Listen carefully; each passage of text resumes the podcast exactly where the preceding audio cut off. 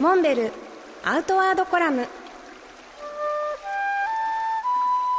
モデルでフィールドナビゲーターの中川明です辰野会長よろしくお願いしますよろしくお願いします来週はもうクリスマスですいねやー早いですね1年あっという間だねクリスマスの山の思い出辰野会長何かありますかいやいやもうねもうひたすら山歩きをしてきたんで クリスマス関係な クくリスマスだからというあの特別感はね正直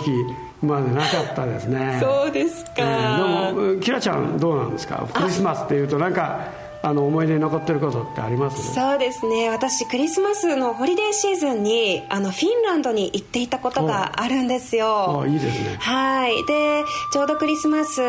あたりからあのラップランドですね北極圏、はいフィンランドの北部の北極圏を越えたところでスキー三昧の日々をね送ったことがありまして真っ白な森の中をひたすらクロスカントリーしたり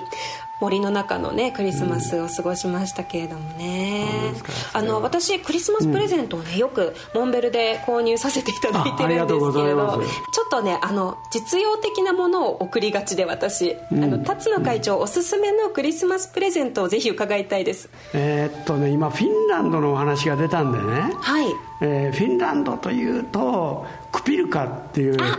ええはいご存知ですか持ってます、えあの食器類ですよねアウトドアで使いやすいようなえは木と樹脂とでできているいまあ基本見た目はねなんかこうすごく木質で手触りもいいしね、まあ、これフィンランドの森林認証を受けた環境に優しいというおまけにあのフィンランドといえばムーミンあそうですねええ、で